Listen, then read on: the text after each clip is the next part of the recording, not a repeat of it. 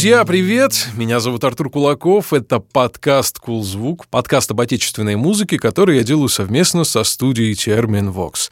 Сегодня в гостях у меня Надежда Байчевский, генеральный директор цифрового дистрибьютора One RPM Russia, преподаватель Moscow Music School. В прошлом еще исполнительный продюсер лейбла Respect Production, правильно? Все верно. Да, генеральный директор лейбла Хаджиме и музыкальный эксперт Universal Music Russia. Ну, это не весь перечень, но в целом да. А, Я, еще сделаю поправочку, можно Да. сразу, потому что One RPM это не просто цифровой дистрибьютор, мы все-таки позиционируем себя как музыкальную компанию, и дистрибьюция лежит, безусловно, в основе этой компании, но это далеко не главный и даже не основной, наверное, сервис, по крайней мере, из тех, что мы предлагаем артистам. Об этом мы поговорим обязательно сегодня, потому что это, это как раз-таки интересно, что One RPM предлагает. И представь нам, пожалуйста, еще третьего участника нашей беседы. Я не думаю, что он будет многословен, его зовут Нобу, мы называем его пиар-директором One RPM. One RPM, да. Прекрасный Российского пес. офиса, да. А, Давай а, тогда с первого вопроса, чтобы а, наши слушатели узнали о тебе чуть больше. Можешь рассказать вообще, как ты попала в музыкальный бизнес? Как-то вот так коротко, общими мазками, чтобы мы понимали, как ты оказалась в нем. Это не получится коротко общими мазками. То есть самая короткая история, которую я тебе могу рассказать, что я в музыкальном бизнесе фактически с 16 лет. Это официально зарабатывание денег, Мгм. вот так вот, да. А на самом деле я занимаюсь музыкой и, ну, наверное, около музыкой, потому что попала я в музыкальный бизнес из танцев. Я была танцором, я танцевала брейк-данс когда-то. Естественно, я была в, в рэп-тусовке, потому что где брейкеры, там и рэперы. И дальше из тусовки я попала на конкурс «Открытый микрофон». Это конкурс, который станция 2000, была такая радиостанция, устроила совместно с группой Big Black Boots. Я этот конкурс выиграла, вошла в число победителей, оказалась впервые на музыкальной студии настоящей, в заправдошней, и э, меня это дико впечатлило. Ну, естественно, молва о том, что я попала там в 16 победителей по всей Москве, разошлась достаточно быстро. Меня начали рэп-артисты приглашать на бэк-вокал, что Мгм. называется, да, и, собственно, с тех пор как-то и понеслось. Потом я попала в независимую ассоциацию «Вдох», уехала работать в Харьков, э, Сережа Бабкин из группы «Пятница» привез в Москву одну из своих групп Мгм. дружественных, назывался она «Оркестр Че», я в них дико влюбилась, решила, что им нужен менеджер нормальный, настоящий, и, в общем, уехала в Харьков играть на музыкального менеджера. А когда я вернулась, я стала арт-директором клуба концертного, назывался он «Подмосковье», находился он в Малом Кисловском переулке, это на Арбате, и там я уже начала заниматься, собственно, организацией концертов, приглашать артистов, э, группы какие-то. Там один из первых концертов в Москве играли «Последние танки в Париже», например. Мгм. Вот, и да. какие-то были, да, э, закрытые странные концерты, ну, не странные, на самом деле, ну, там группа «Ночные снайперы», акустический концерт играл. У нас была маленькая площадка, фактически на 150 человек, и поэтому мы придумывали какие-то форматы. Например, Александр Скляр впервые исполнял у нас песни Вертинского, потому что ему дико это нравилось, и он подумал, что это как раз вот то самое место, где можно в небольшом камерном формате исполнить то, что он не может исполнить на своих там обычных концертах. И дальше, собственно, как-то уже по накатанной, по накатанной. Вот я здесь, да. Поэтому я по факту всю сознательную и частично бессознательную жизнь занимаюсь всем, что связано с музыкой, менеджментом, организацией мероприятий, и никогда от- отсюда далеко не уходила. Не все слушатели и даже порой не все музыканты, особенно малопрофессиональные музыканты, кто не находится как бы в постоянном вот этом профессиональном течении, что-то выпускает там сам по себе, не все понимают, а, музыкальный менеджер, кто это, какие компетенции вот в современном мире у музыкального менеджера, что он может делать для артиста? Менеджера артиста. Я предпочитаю, как человек с лейбловым опытом работы, я предпочитаю все-таки как-то делить понятия и э, впоследствии разделять обязанности, да, потому что в самом начале обычно, как правило, менеджер артиста это человек, который делает вообще все.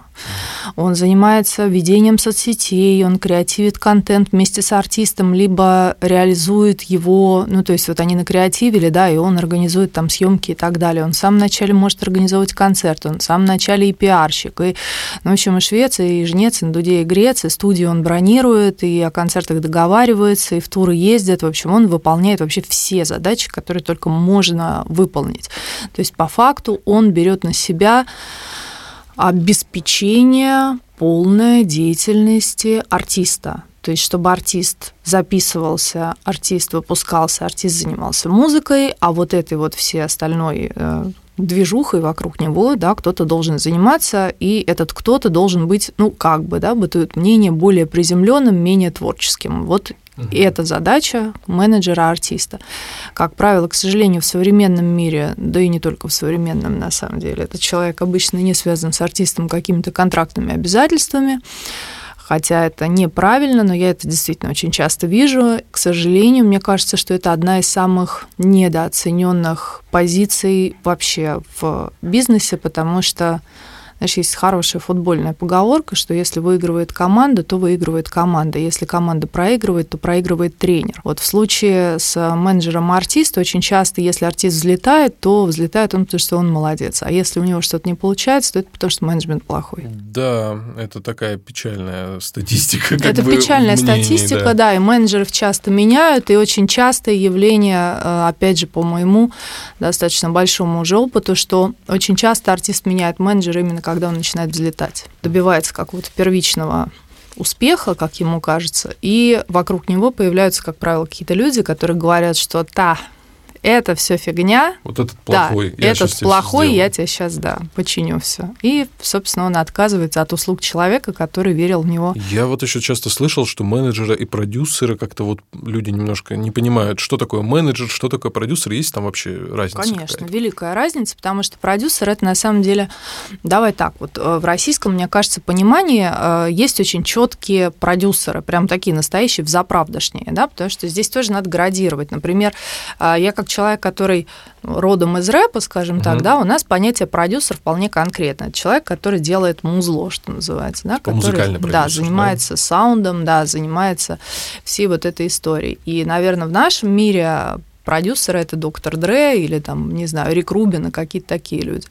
А в понятие российского шоу-бизнеса продюсер это все-таки, наверное, Константин Меладзе, это, наверное, Макс Фадеев. Это люди, у которых есть умение писать музыку, писать текст, и которые ну, например, по каким-то причинам, вот они пишут достаточно много материала, но они не могут сами исполнять женские песни. Угу. Ну, или они вообще не поют.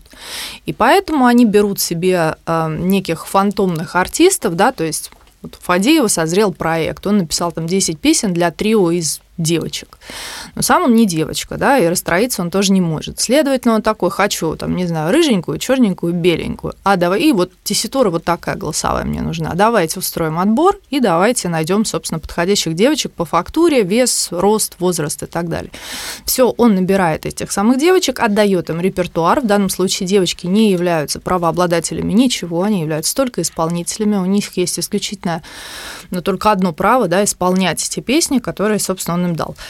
Если вдруг девочки или мальчики, неважно, его там не устраивают, в какой-то момент он может их легко ротировать и заменять. Но весь проект, все, что касается обеспечения этого проекта, записи, видения, как он звучит, лежит абсолютно на его плечах. В том числе, конечно, финансовые все обязательства и все остальное. Поэтому вот это продюсер как бы настоящий в российских реалиях. Это человек, который придумал проект, понял, как он должен звучать, где он должен записываться, в, каком, в каких аранжировках, э, как он должен выглядеть, э, опять же, куда мы его будем продавать, на запад, на восток, на телевизор, на радио, неважно. И начинает, собственно, его работать. И для этого ему нужны просто какие-то конкретные музыканты, которые будут выполнять абсолютно техническую, по uh-huh. сути, функцию.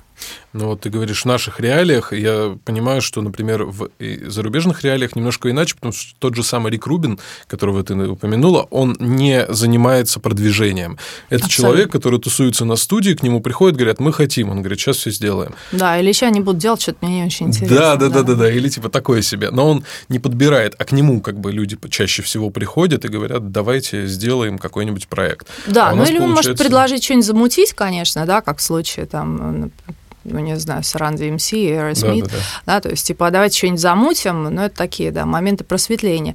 Да, у нас действительно немножко разный шоу-бизнес. Угу. Вот оно, вот оно отличие, в общем. Ну, это яркое, одно из да. ключевых, да, да.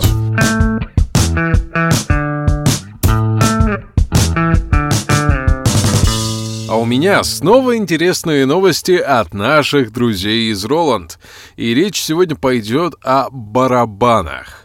Казалось бы, ну вот чем здесь можно удивить? История привычная и с годами сложилась так. То есть существуют акустические ударные установки, это как бы самые распространенные, да, они бывают очень дешевые, бывают очень дорогие, разные. А есть электробарабаны, это когда просто такие, да, площадки, так называемые пэды, по которым стучишь палками, то есть играешь как на а, акустической установке, но звук воспроизводит не сам барабан, а специальный цифровой модуль.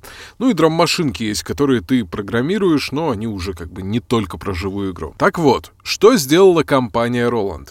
Она выпустила как бы живые но при этом электронные ударные установки. То есть они выглядят как живые акустические ударные. Просто многие не любят электронные ударные установки, потому что, ну, как бы ощущения не те. А тут и ощущения те, но это уже не просто установка, которая звучит везде одинаково. То есть есть возможность создавать собственные наборы звуков, и звуки эти будут звучать так, как если бы вы, например, попали на какую-нибудь студию мирового класса, там было все подзвучено дорогими микрофонами, обработано и смикшировано очень опытным звукорежиссером, ну вот примерно так будут звучать эти барабаны, ну то есть максимально круто. В общем, считаю, что все барабанщики должны об этом знать. Расскажите всем, кто барабанит, заходите на сайт Roland и ищите там модели VAT 706, и для тех, кому вид акустических барабанов кажется прошлым веком, есть серия TD50 50X, которая выглядит как полноценная электронная установка, только еще круче. Рекомендую вам заценить, потому что это, конечно, как минимум умопомрачительно красиво. Даже если вы не играете на барабанах, а вам просто нравится за этим наблюдать.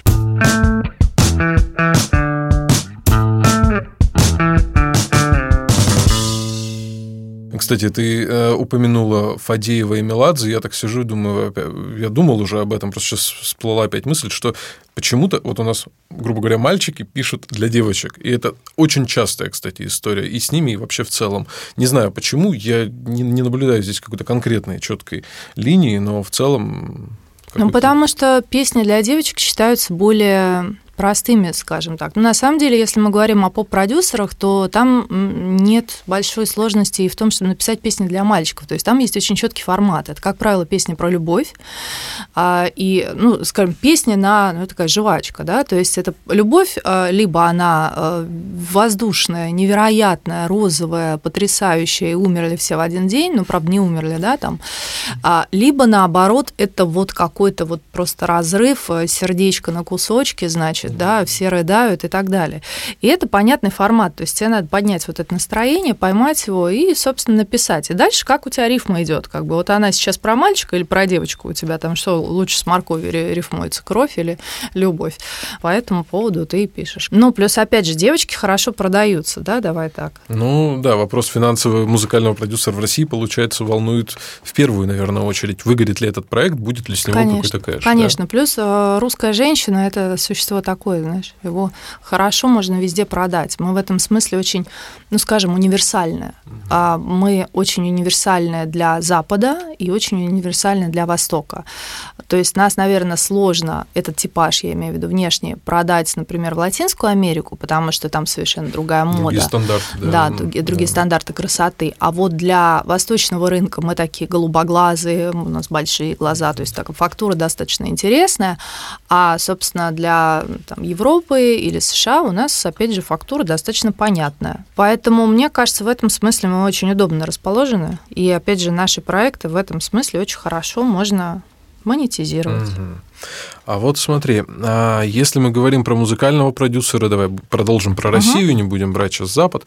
Если мы говорим про музыкального продюсера, этому человеку важно любить ту музыку, которую он делает. Ну, скорее всего, мне кажется, важно. Потому что, ну, если он ее пишет, ему же надо понимать, зачем он ее пишет, как он ее пишет, он с ней много времени проводит, занимаясь там написанием песен, занимаясь продвижением артиста.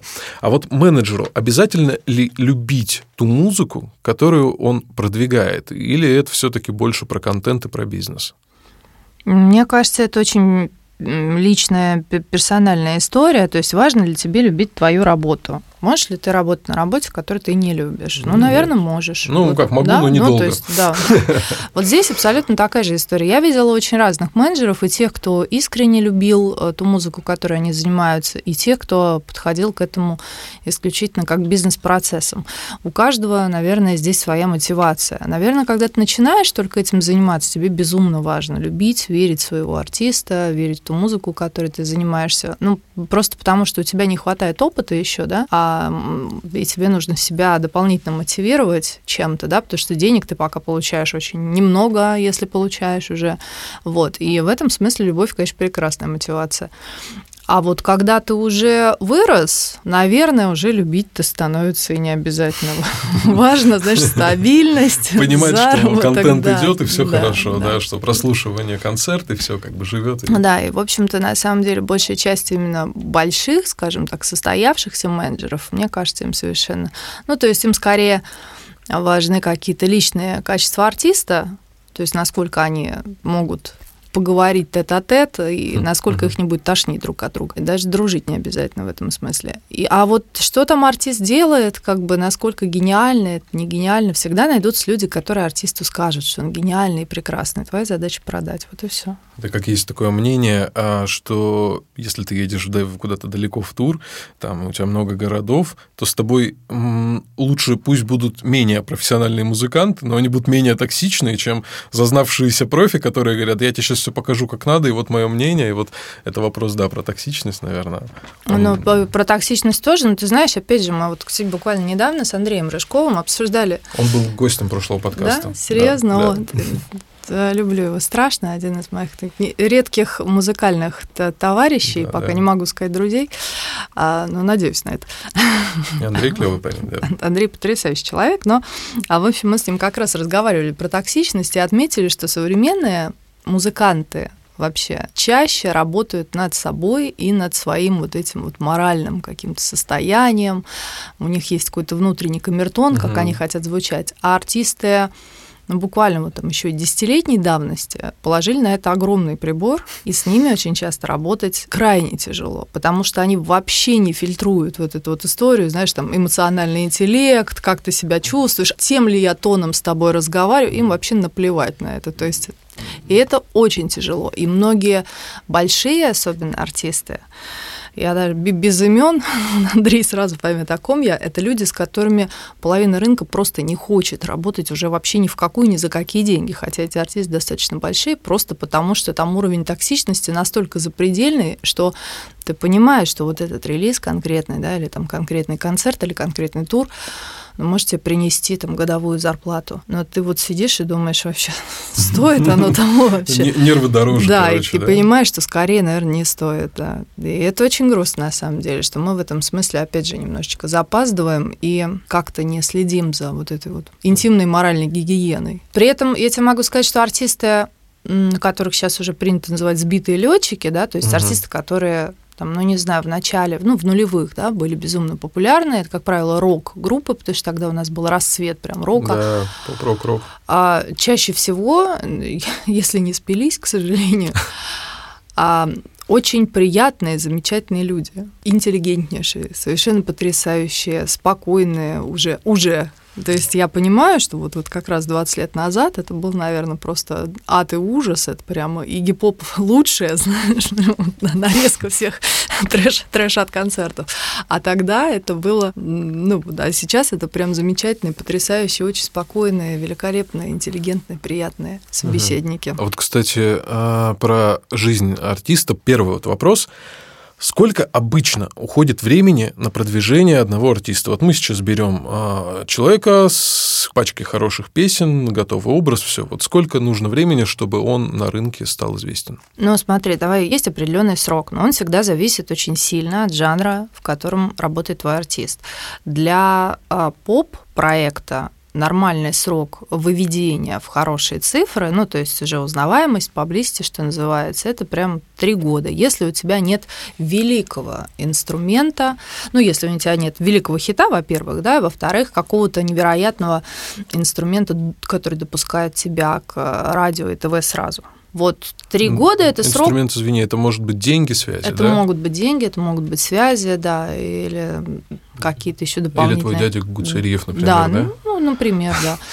Вот. Или ты певец Юркис, как, допустим. Но ему это, к сожалению, не помогает, его никто не любит. Как его никто не любит? Кто-то его Его, слушает. его любят те, кто, ну, знаешь, кому надо, тот и любит. Ну, ладно. Его это, Оставим это на судя по всему, устраивает. Да. Вот. В целом, ну смотри, первый год тебе нужен для того, чтобы все-таки сформировать форматную историю, а, для того, чтобы выпустить какое-то количество релизов, для того, чтобы артист уже начал где-то мелькать. Со второго года у тебя уже должны пойти первые концерты корпоративы, и, в общем-то, на третий год ты должен обрести уже достаточно поблизости для того, чтобы твой артист э, с минимальными ресурсами поддержания, то есть ты вот его ставишь на рельсы, он выпускает определенное количество релизов в период, и все время между этими периодами он замечательно у тебя катает по свадьбам, праздникам, дням рождения, бармицвам и прочим великолепным мероприятиям. Два раза в год он у тебя выезжает на какие-то, ну не два на самом деле, да, он на выпускные государственные тоже выезжает на все вот эти сцены в филях, там, не знаю, в парке Горького, на главной площади города Воронеж, где угодно. Ну, дни города. там, Да, все дни города, естественно, он гуляет. И обязательно, конечно, все новогодние, предновогодние, постновогодние истории он тоже должен уже... Короче, народные гуляния. давай, Да, да, обобщим, конечно, да. Мгм. Вот. И это совершенно, ну вот это если мы говорим о сроке продюсерского проекта, то есть дальше он живет, как правило, еще года два, то есть в средний срок нормально это 5 лет. Вот Пять 5 лет это ты запустил, окупился полностью, заработал прибыль, которая возможна. Дальше, насколько тебе повезло, насколько у тебя фактурный певец или певица, не а, стал ли ты менять формат, не вышел ли он, она замуж, женился, забеременел и так далее. Потому что ты же, в принципе, опять же, ну, 5 лет, ты же понимаешь, ты берешь артиста, как правило, в возрасте лет 20. Тут ему становится 25. Все-таки, если это нормальная звено Homo sapiens, у него как бы за пять лет что-то в голове происходит, да, и он начинает, он меняется. Может, музыка это ему перестать быть И интересно, музыка как, перестать- кстати, с Дорном получилось, который работал же как И- поп-артист да, и изначально. нати- ему начинает надоедать вот это вот бесконечное, как бы вот как раз череда мельканий каких-то странных лиц, которые, перед которыми ты выступаешь, да, за их обеденным столом и так далее, и так далее. То есть, конечно, есть люди, которым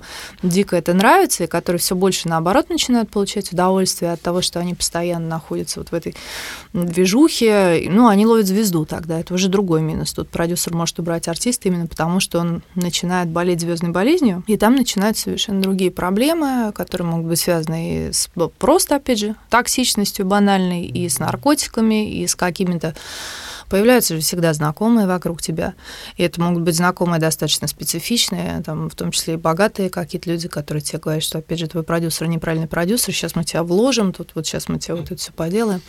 Поэтому, как правило, 5 лет, э, в некоторых случаях этот срок продлевается, но если ты посмотришь, то есть вот нормальный, хороший, крепкий, и это прям успешный поп-проект, 10 лет максимум. Потом должна быть смена формата, потом они все, ну опять же, люди стареют, звездам этого не прощают никогда. И если звездам кино еще как-то худо-бедно за счет того, что они переходят в другие роли, то, например, когда ты поешь ну, опять же, песня про вот э, любовь, кровь, морковь и сопли, то ну, 10 лет такое петь нельзя постоянно. Тебе надо меняться, а куда меняться? А как же наша эстрада? Ну, а как наша эстрада? Ну, Ну, слушай, ну, давай вот посмотрим. Виагра, например, да, что там репертуар изменился. То есть там поменялся состав уже пять раз. Нет, извини, не совсем а, вот эти, это более молод, ну, молодое поколение, я имею в виду старые, там, Ротару, не знаю, там... Ты, э, подожди, не сравнивай. Советскую эстраду не сравнивай, потому что советская эстрада, она была построена в совершенно других законах. И пели они о другом. И Пугачева вообще нельзя брать, потому что это отдельный... Ну, Ну, я скорее это- как пласт, как вот пласт той культуры. Вот так. Я понимаю, Пугачева это А там у тебя уровень. были, собственно, прекрасные союз композиторов, союз э, поэтов-песенников. Вот они тебе как бы сегодня поешь вот это, завтра поешь вот Мгм. это, а потом ты должен уже выйти, ты уже серьезный артист. Вот тебе песня про родину, иди и пой. Вот, 9 и- мая, Да, и все, да. пошел, поешь. Понятно, что с артистами, которые э, там проходят вот этот рубеж пяти лет, происходит разное. Это можно долго перебирать варианты там и смотреть, что с ними может быть.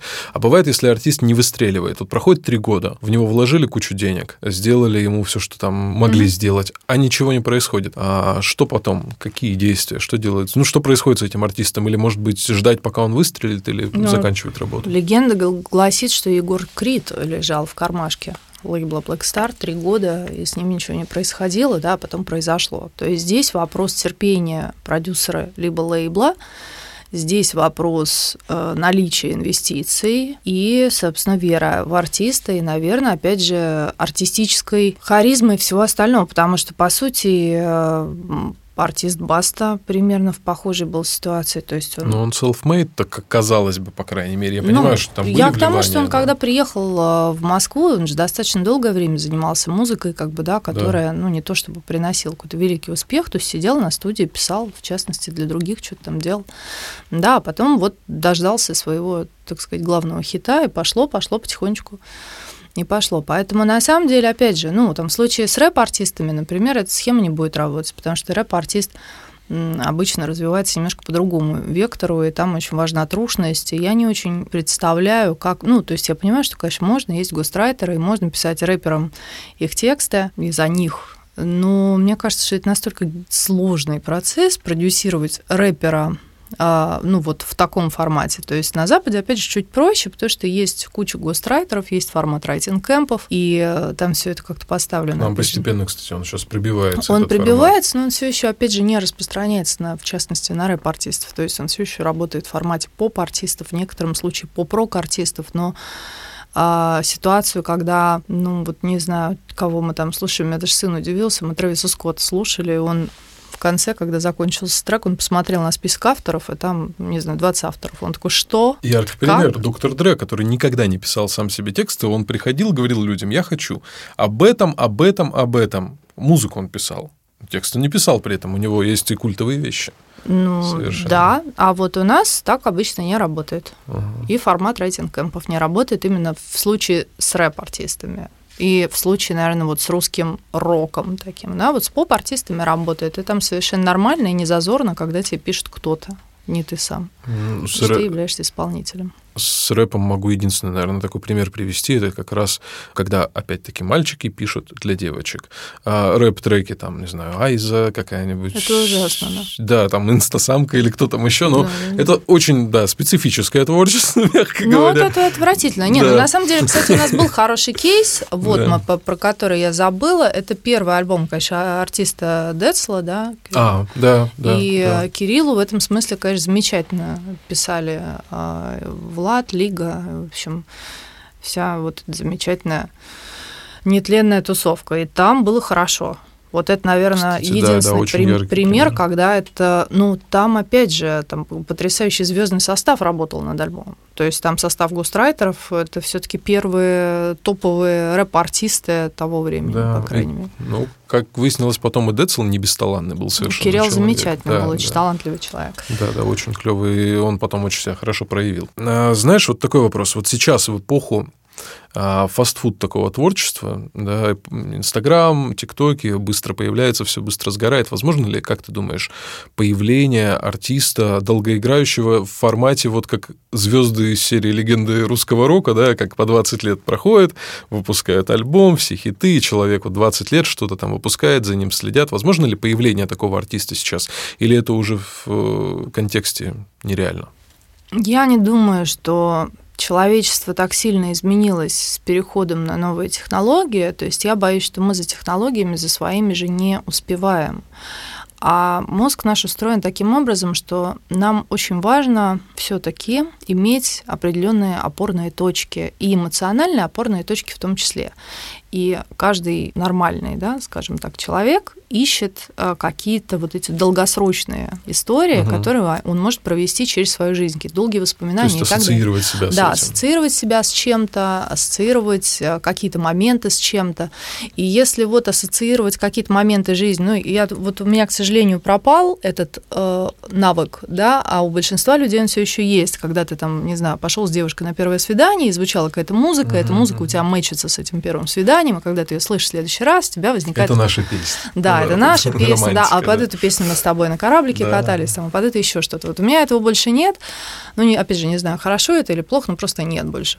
А у большинства людей это так работает. Поэтому вот в этом формате, наверное, вот эти хиты э, короткие, да, они работают. Но с точки зрения как бы смечить свои воспоминания определенного периода, для человека все еще важно иметь группу своего детства, группу своей молодости, группу группу своего, не знаю, выпускного, школьных каких-то лет, еще чего-то.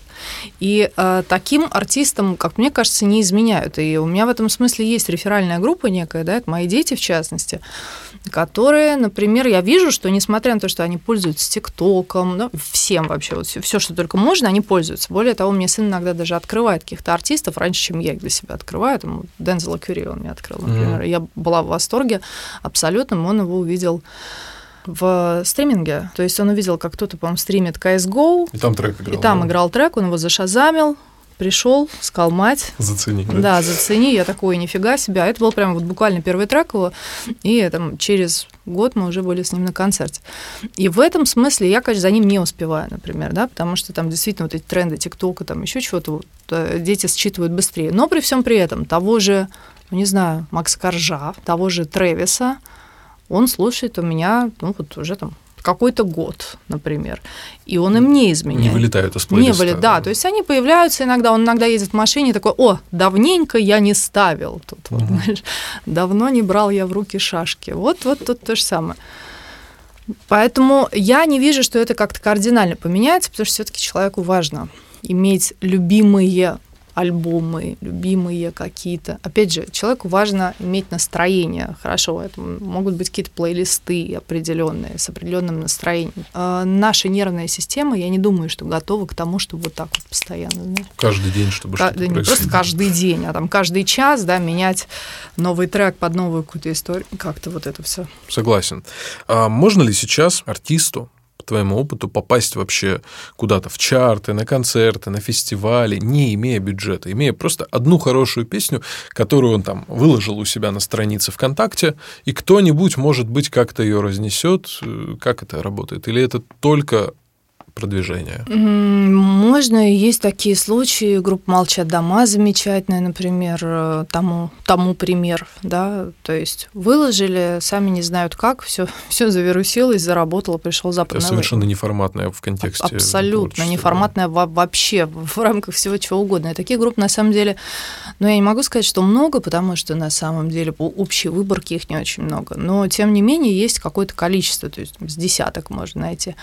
Но это, безусловно, э, удача во многом. Исключение, наверное, да? Да, это, это те самые, да, ошибка выжившего, да. Вот в данном случае это она, потому что, к сожалению, нельзя положить их в статистическую основу. И все-таки статистическая основа показывает, что на самом деле просто выложить свой трек на страничку во ВКонтакте, особенно если у тебя три подписчика, мама, девушка и бабушка, недостаточно. То есть тебе все-таки нужна аудитория. А учитывая объемы музыкального рынка нынешнего, даже российского, то есть если мы возьмем только нашу площадку, да, вот нас именно как цифрового дистрибьютора, то через нас еженедельно выходят тысячи треков. Следовательно, мы не единственный дистрибьютор в России, да, как ты понимаешь. То есть, как минимум, еще есть десяток дистрибьюторов, которые доступны русским пользователям, и каждый из них, я абсолютно в этом убеждена, выпускает тоже, ну, например, там, допустим, а премиум дистрибьюторы, да, у которых нет DIY сегмента, они выпускают меньше. Ну, через них пусть выходит 500 треков еженедельно. А через сегмент DIY выходят тысячи треков еженедельно. Следовательно, вот представь, каждую пятницу на ВК заливается, ну пусть 100 тысяч треков, ну от 50 тысяч до 100. А помножим вот. на количество недель. А да, вот какова месяца, вероятность, да. да, что твой трек вот прям сегодня там кто-то найдет, если у тебя действительно нет аудитории? Ну примерно вот почти стремящийся Окей. к нулю, да. Несчастные 2-3 минуты в контексте часов, десятков да, есть, часов. То да. есть если ты возьмешь, ну вот буквально я действительно смотрела просто нашу личную статистику, и если взять все треки, которые мы выпускаем в неделю, и просто сделать плейлист плейлист, то я этот плейлист буду слушать несколько месяцев. Это вот типа каждую пятницу, да? Да. Ну, то есть, come on, это я вот просто вот пятницу взяла, даже без понедельника, потому что артисты выпускаются постоянно, но пятница как бы типа релизный день, поэтому под нее все пытаются подстроиться. Вот, поэтому, естественно, это нереально. все таки здесь очень важно заниматься, сейчас важен маркетинг музыкальный. Я не могу сказать, что он был не важен когда-то, он просто был другим То есть во времена, когда были физические носители, он тоже был. Было был... сарафанное радио, так называемое, были когда клубы, да, были концерты, ты, да, кассеты носил, э, ты должен был все равно вставать в лайнапы каких-то фестивалей, тебя опять же могли притащить какие-то друзья, твои музыканты, которые уже там что-то добились. И, ну, то есть все равно вот эта вот история, она была важна. Просто тогда, например, было важнее а, присутствовать в некоем инфополе, то есть все артисты стремились в Москву, потому что в Москве были какие-то клубы, площадки, где были какие-то вечеринки, а вот в этом клубе всегда снимал MTV, а вот здесь еще что-то было, и тебе важно было туда попасть, попасть в эту тусовку. То сейчас, а, благодаря как раз цифрализации, это не так важно. И в целом, там, я своим артистам, например, не советую переезжать в Москву, особенно из каких-то там дальних регионов, потому что, ну, нет таких мест, где вот, знаешь, куда ты пришел, там тусуется вся музыкальная тусовка. Вот прям вот все там сидят, да, и каждую неделю. Конкретно вот, да. нет, да. Проще, да. мне кажется, даже тусовку собрать у себя дома из своих друзей, когда ты становишься супер популярным, как, например, я из Челябинска, угу. и знаешь группу Триагрутрика, угу. вот, и это прекрасные совершенно они мероприятия там устраивали в городе, и мне, наоборот, показалось, что у них все стало хуже, когда они разъехались. Угу. Когда там Джамал остался в Челябинске, ребята уехали в Москву, и Джама выпускает, сидит там альбомы в Челябе просто раз в год, а пацаны где-то, где непонятно где, подписались на Газголдер, что с ними произошло. Ну, то есть, если бы они были у себя, если бы вот у них там все как-то вот э, аккумулировали свою энергию и продолжали бы вкладывать в свое творчество, это было бы лучше действительно. Ну, я тебе могу сказать на примере группы Каста, например, да, что на примере, например, да. тоже было проблемой, когда каста находилась ну, фактически вся в одном месте, то есть у нас было две студии по факту в Ростове и в Москве. Эти студии были абсолютно идентичны с точки зрения оборудования. Специально это было сделано, потому что два участника группы находились в Москве почти все время, два участника находились в Ростове. И, следовательно, а, по крайней мере, какие-то композиции можно было записывать в таком формате. То есть мы накидали здесь два куплета, там отправили ну, туда, они там, да, по да. звуку плюс-минус, да, очень похоже, сводить удобно, работать удобно, потому что микрофоны одинаковые, мониторы одинаковые. Вот. Но все равно когда речь заходила о записи альбома, приходилось где-то собираться. И обязательно писать, были вот как писать, раз да. вот эти райтинг-кэмповые истории, когда группе надо было выехать, собраться, саккумулировать творческую энергию, а, получить друг от друга какой-то заряд эмоциональный и, собственно, на эту тему уже начитать и как-то более эмоционально это сделать, потому что все равно коллективное творчество. Я понимаю, что каста не самый лучший, наверное, пример, потому что там четыре человека. Это Но не они самое... еще про дружбу, как, как бы вот все-таки их личностные как отношения, они чувствуются, что они друзья. Это чувствуется да? в треках. Да, если бы друзья, которые пишут в разных уголках свои тексты одновременно в разных уголках мира, планеты, не знаю, там, да, и это, конечно, было бы другое творчество. Оно, Нет, у меня есть другое. похожая история. Это группа Грот, которые а, в какой-то момент как раз разъехались. Один из них остался в Омске, второй уехал в Питер, и они писались вот один, угу. ну, Омск и Питер, да, сколько, две, две сколько тысяч ну, километров там? Омск, ну, где-то две с половиной, наверное, ну, что-нибудь такое, быть, да. Так, да. И, а, но у них они друзья с детства самого, они вместе в, школ, в школе учились, и у них очень интересно, как, у них прямо они как сообщающиеся сосуды, я, мне безумно нравилось наблюдать за этим, потому что, например, ночью Дима пишет какой-то трек на какую-то тему, утром они созваниваются с Виталиком, и Дима говорит, слушай, я тут написал, ну, не знаю, на тему одиночества. Виталий говорит, блин, а мне вчера, короче, сон снился, я тоже там накидал строчки, они начинают читать строки друг другу, и оказывается, что это, в принципе, почти одна песня. То есть вот надо просто распределить, кому в какую очередь поставить. Но они очень включены друг в друга, и у них общие интересы. Сейчас они переехали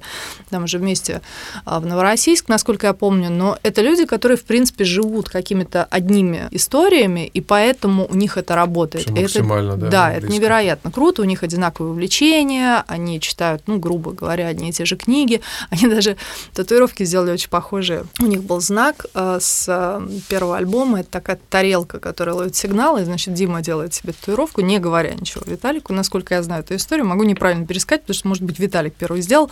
Ну, в общем, Дима сделал там, по-моему, на груди. И вот тоже не хотел говорить. Там, через два дня Виталик делает абсолютно такую же татуировку, ну, фактически, ну, просто понятно, что разные мастера, да, фактически в том же самом месте. И они такие, ну, come on. Типа, друзья сотого левела Да, да, да, вообще. То есть они в этом смысле невероятны. Таких артистов, естественно, очень мало. То есть... Ну, это тоже скорее исключение, наверное, чем правило. Да, удивительный такой случай, да. Когда, да, то есть у тебя уровень э, коннекта настолько тонкий, что ты вот на расстоянии чувствуешь. Во всех остальных случаях надо собираться, работать, быть вместе, настраиваться, то есть это вот постоянно репетировать.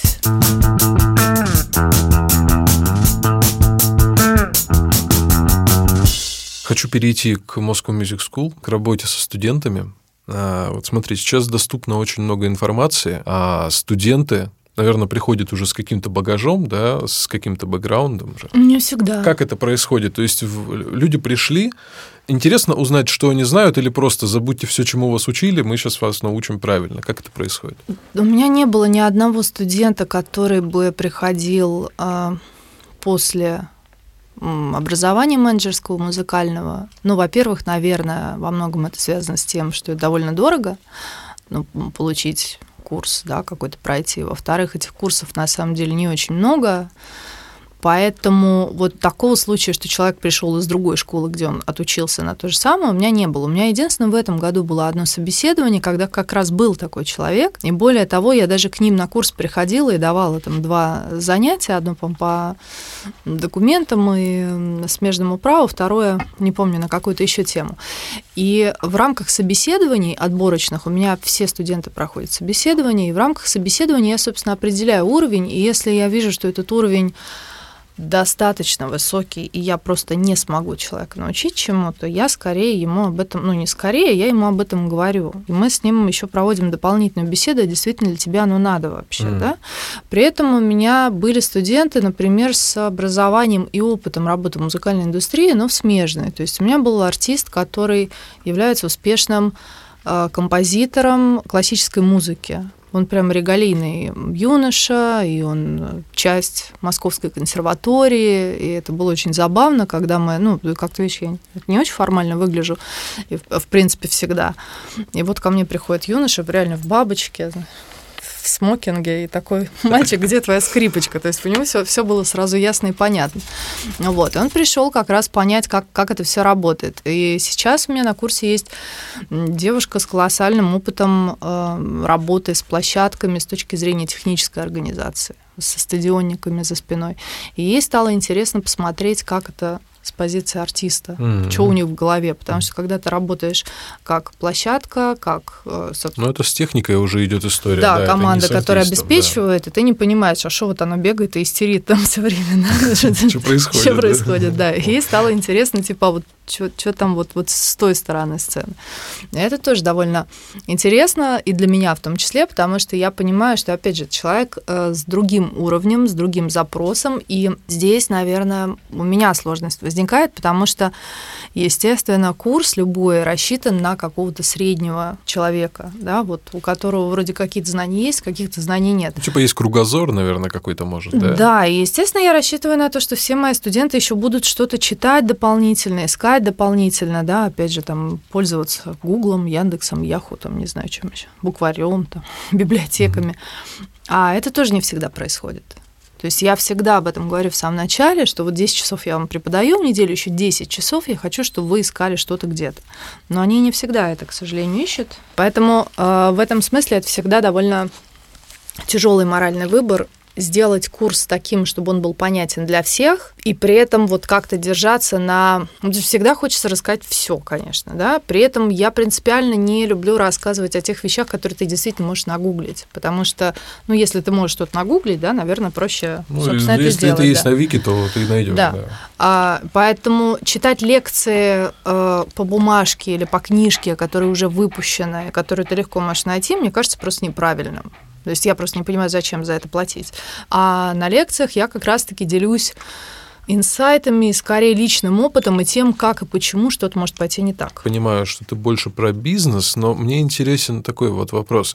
Как ты думаешь, Moscow Music School, да, это ну, вот место, где учат, по большому счету, творчеству, работе с творчеством. А можно ли реально творчеству, тому, что изнутри идет, как правило, да, научить? Человеку можно дать удочку, но будет ли ему нравиться ловить рыбу, да, будет ли он получать от этого удовольствие, это вопрос к человеку. Поэтому можно ли научить творчеству? Наверное, научить нельзя, но если у тебя есть творческий потенциал именно в этой сфере, да, музыкальной сфере в данном случае, то его можно, безусловно, развить. Поэтому такие школы очень сильно помогают, но все-таки вопрос саморазвития никто не отменял, понимаешь? То есть это как, не знаю, научить человека готовить. То есть ты можешь пойти в училище, да, поварское, или пройти какие-то курсы, тебе покажут, как правильно резать, а, может быть, как что-то там мешать, но по факту огромное количество вещей в творческом процессе, любом абсолютно, поэтому я не зря здесь говорю там про людей, которые занимаются, например, кухней, лежит все таки в опыте и ежедневных занятиях. То есть все, что касается творчества настоящего, это процесс, который очень тесно сопряжен с ежедневной, рутинной, не всегда интересной работой. Это прям вот ремесленничество прежде всего. И в рамках ремесленничества, чем выше у тебя мастерство ремесленное, тем выше у тебя творческий потенциал, тем больше он открывается, потому что ты приобретаешь э, все больший инструментарий, и тебе все легче реализовывать самые смелые собственные идеи. Или, как говорят, э, обращайся к своим самым первым наивным идеям, потому что э, когда ты уже супер умный и раскачанный, ты можешь те идеи подать так, что они будут звучать. Что тогда, когда ты просто наивно подходил к творчеству, как «О, я сейчас, да, меня да, посетила муза», вот, а потом ты уже подходишь к этому, да, как мастер, и, может быть, самые простые три ноты воплотить в какой-то хит. Да, в какую-то действительно потрясающую, интересную историю. Вообще все студенты доходят до конца. Ну, вот в, в этом контексте же может быть, что да, человек учится, учится и понимает, нет, не хочу, я хочу писать там стихи, там, не знаю, хочу писать музыку, хочу, может быть, помогать там своим знакомым артистам иногда, но я профессионалом становиться не хочу и не могу в силу каких-то причин. Такое mm. бывает?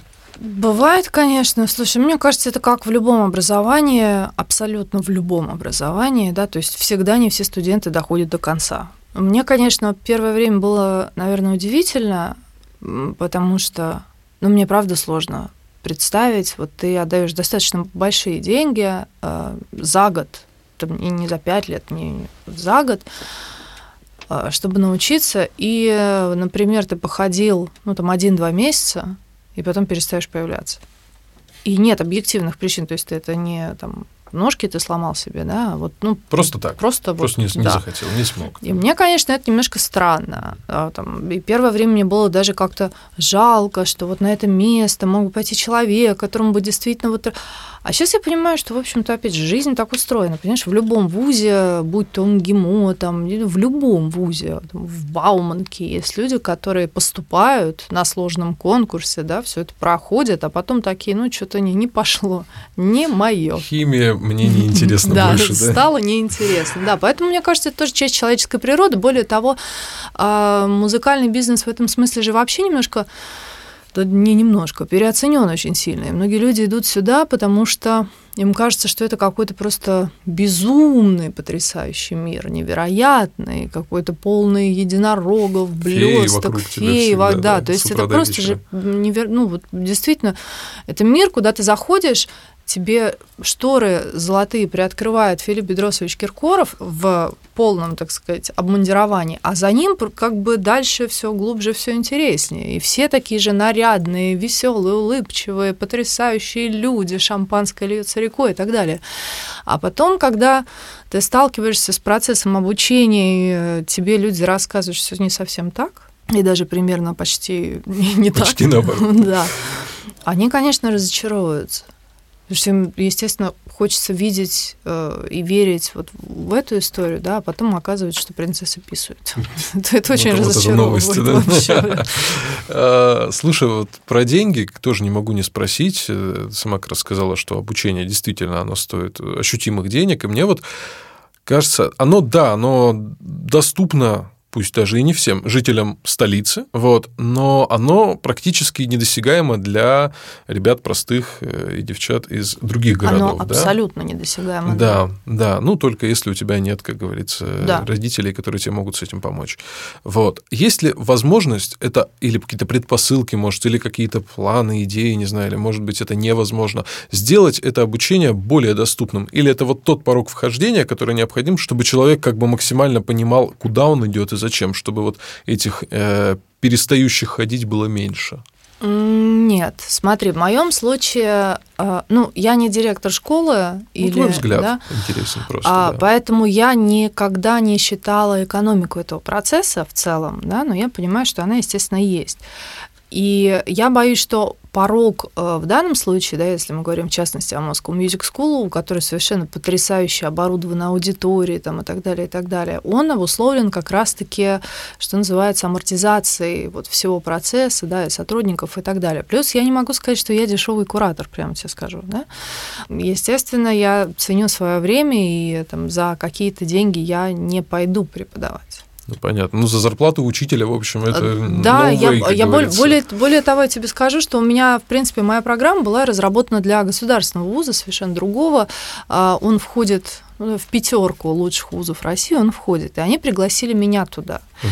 И я подготовила программу, и мы ее уже фактически финализировали. И я остановилась по личным причинам, э, к сожалению. Но вот как раз я остановилась еще на той стадии, когда мне вот объявили еще и зарплату.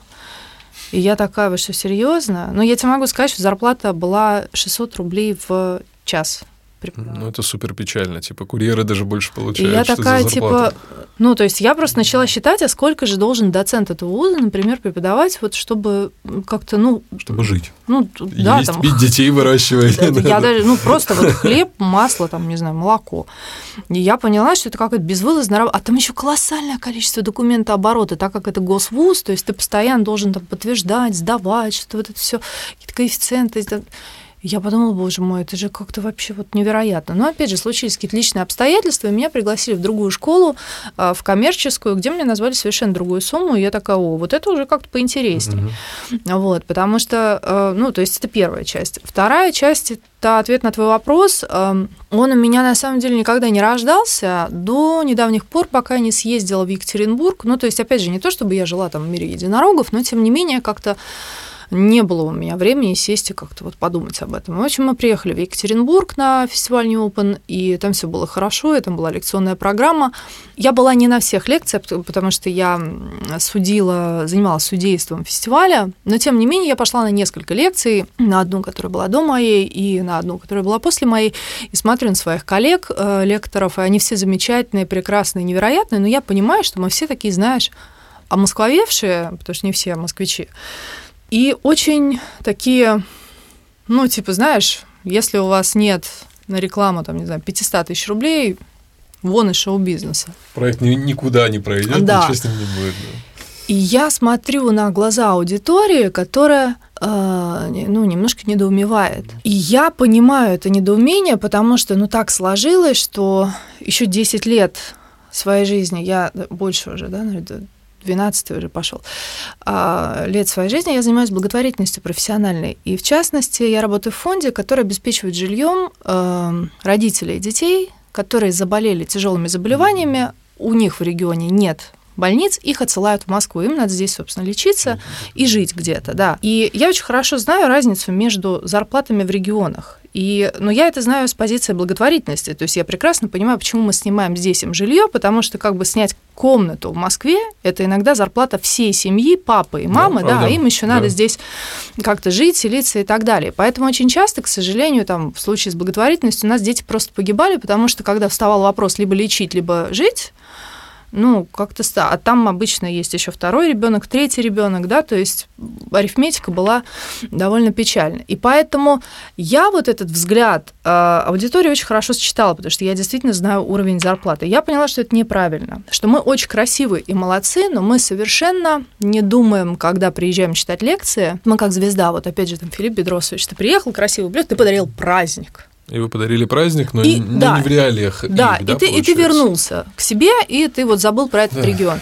И поэтому я подумала, что мне надо сделать какую-то лекцию для региональных ребят. И мне в этом смысле помог э, Levi's Music Project. И вот там как раз моя первая лекция, она посвящена артистам, которые не из Москвы вообще. Как бы. Но она, она очень общая, и я не могу сказать, что она идеально получилась. И сейчас я очень хочу разработать как раз курс лекций, ну такой краткий, небольшой, для артистов, опять же, региональных, не московских, и которые не хотят сюда переезжать. Я очень прошу артистов, опять же, не переезжать, потому что я прекрасно занимаю, э, понимаю, что Москва очень дорогой город. И далеко не всегда имеет смысл бросать у себя все, переезжать сюда, всем рисковать, а вдруг не получится, потому что действительно конкуренция просто колоссальная.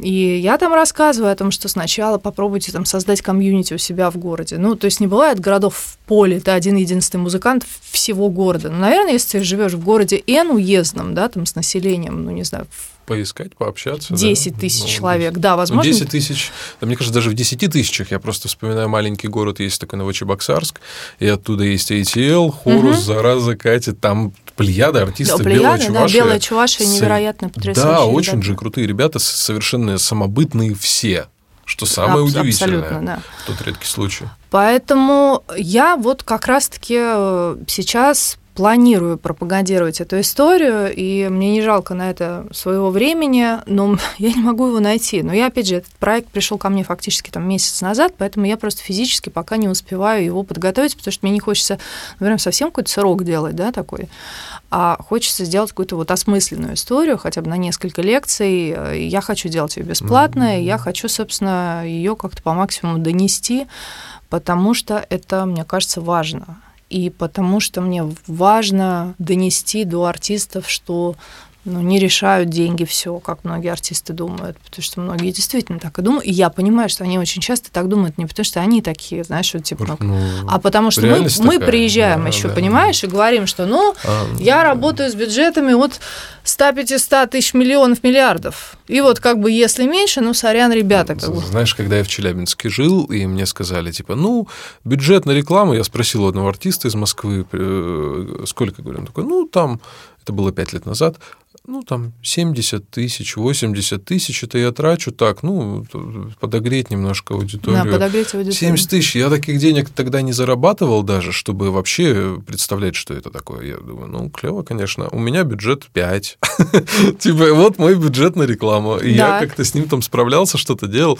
Вот, понятно. Но да, я, справедливо говоришь, что я там, переехав в Москву, попав в другой там, уровень жизни, в другие расходы, другие затраты, я, конечно, вот сейчас уже также окунаясь, там, общаясь с ребятами из Челябинска, со старыми знакомыми, слышу, что, ну, типа, там ничего не изменилось. У меня изменилось, я по-другому начал думать, а у них нет. И это то, это действительно печально. Я думаю, что твоя работа такая, она будет большим вкладом в региональную ну, я, музыку. Я, я очень надеюсь, надеюсь да, но я надеюсь, что у меня появятся какие-то помощники, которые мне помогут это все-таки осилить, потому что, ну, у меня сейчас заканчиваются две части моего курса, у меня остается только э, кураторская часть, uh-huh. и поэтому я надеюсь, что у меня освободится время, потому что так я работаю 6 дней в неделю, а так я буду 6 дней в неделю, ну, как минимум 2 дня в неделю у меня вечера будут свободны, знаешь, типа, с 8 вечера я буду посвободнее, я смогу.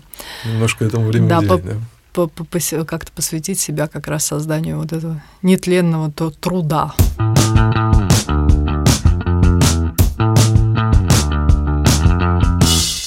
Про OneRPM поговорим, ну, давай. давай. Как э, карантин повлиял на стриминг со стороны релизов? Просто было мнение такое, когда карантин только вот стартанул, что сейчас все сядут дома, как начнут писать, как вдарят по своим облтонам, и как блокноты от рифма порвутся, и потом у нас э, к концу года, там, к началу 21-го, будет просто миллиард релизов. Случилось ли это или все стабильно? Я тебе отвечу двумя ответами. Первый ответ э, статистический. А, так как мы мировая компания, у нас сейчас больше 20 уже офисов по всему миру, включая офис в Африке, угу. есть и Латинская Америка, Северная Америка и так далее, а, то у меня был доступ э, к data, да, что называется, к большой статистике. И когда карантин ввели, в разных странах, да, его начали вводить, мы увидели по всему миру э, падение стриминга на э, где-то 20-30% в зависимости от региона. Прослушивание. Да, именно mm. стриминговых историй, да, на где-то месяц. Mm-hmm. То есть народ, видимо, метался, ничего не понимал, да, там и так далее. А потом все цифры выровнялись и вернулись к абсолютно до карантинным показателям. То есть не то, чтобы стали стримить больше. Например, э, у телестримингов я знаю, что другие цифры, потому что народ засел начал смотреть сериал. Вот сейчас-то я и посмотрю всю «Игру престолов» за все семь лет, знаешь, вот. У них, да, Всё, это что так долго случилось. да. Да, а с музыкой, понимаешь, ну ты же ее обычно все равно в фоновом режиме слушаешь. То есть вряд ли у тебя есть наконец-то сяду и переслушаю. Вот у меня 8 альбомов стоит, да, не, не, не Всю дискографию. Led Zeppelin Да, ну, одним вечером. да. Например, да, то вот же не, не переслушивал, да. Поэтому с музыкой этого нет. То есть она как бы сначала немножечко подугасла, а потом выровнялась, и в целом ну, по- показывает общий, общий рост, который, в общем-то, а, по-прежнему как бы всеми прогнозируется, он идет. Ну, Это вот, первое. Да, с, да, с загрузками вот что. Вот, И с загрузками абсолютно то же самое. то Во- же самое. Вообще ни- ничего не пропало. А Ага. вот вторая история по поводу сядут с Аблтонами, да, и как давай писать. Так сложилось, что я начала продюсировать в сентябре, ну, в октябре даже, взялась продюсировать трибют группе ДДТ.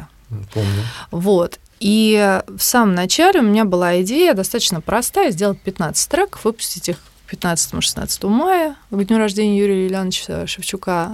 И, собственно, у них должен был быть большой тур, с которым они там должны были стартануть и поехать. Вот. И когда всех аккуратненько начали закрывать, у меня артисты очень часто оказались отрезанными от студии. Мгм. И- Ну, то есть те, у кого домашнего нет, они... Да, всё. То есть и даже те, у кого есть домашние, например, а, в, там, в трибьюте должна была принимать участие, они даже сделали свой трек, а, замечательная группа, не знаю, имею ли я право на- называть, но очень замечательная а, рок-слэш-рэп-группа. Вот один участник живет в Москве, а второй живет в ближайшем Подмосковье. Один участник сидит, значит, на своей студии в городе Истра, а второй сидит на студии московской. И они не могут, потому что там еще барабаны, гитаристы, они все сидят где-то по другим квартирам, они не могут ничего записать. То есть вот артист, который сам себе артист, я, дом мой, Аблтон и там а, Макинтош, Мгм. у них нормально. А те артисты, которые все-таки нуждались в студийной работе и во всем этом, то есть они должны были, ну, не знаю, сесть на карантин всем коллективом, знаешь, вот прямо Порепетировать, может, да, даже это да? все там в пятером, в семером, со звукачом, опять же, да. То есть, а, а это обычно не случается, потому что тогда, получается, жены тоже там и как-то дети. Да, То есть да, это да, маленький да. поселок артистов какой-то должен быть. И вот они там сидят. Пять домов да, пять домов, отгородившись от мира, да, и одна студия. Естественно, таких ситуаций не было. И к моменту сдачи материала, который у меня был в апреле, оказалось, что, например, вот группа Грот успела все сделать, потому что они вместе сидели в Мгм. Новороссийске, они Молодцы. сделали, да. А там Марина Кацуба, которая э, сама себе артист, э, и у нее очень небольшим она составом это сделала, и, в общем, ей собрали все это на студии, то есть она тоже успела. А группы большие, например, Animal Jazz, например, Zero People, у них было посложнее с этим, именно потому что на карантин всех как бы закрыли, понимаешь, справочку, это Мгм. можно я до студии дойду, да? Не, не всем давали. Поэтому мне пришлось трибют сдвигать. Но с другой стороны, я за это время, пока сидела, думаю, ну что мне 15 релизов? Там пока как-то, знаешь, одного спросила, второго спросила. Кто-то говорит, а можно и я тоже? Там Юрий Юлианович кому-то сказал, и там тоже как-то вот... Ну, не. Юрий Юлианович а, сам, потому что он... Мы как раз от него как бы в секрете держали. э, Его команда. Вот Да, его ДТшники, команда была да. вся в курсе, да? И они там что-то кому-то кто-то сказал, сарафанное радио, ой, а вы что делать для трибьюта? А можно я тоже? И у меня на- накопилось какое-то количество артистов уже там, ну какой там, человек 30. Ну, Я думаю- хорошая цифра. Я думаю, а что, ну, 40-летие ДДТ, а давай 40 да, ну, сделаю. И я как бы добила до 40, потом в итоге у меня вышло, по-моему, 55 в итоге. Потому что они не могли уже остановиться уже. С заделом на будущее Да, потому что когда мы начали выпускать все это, да, ты, а как, трибьют, а что нас не... А, мы тоже хотим, вот это вот пошло.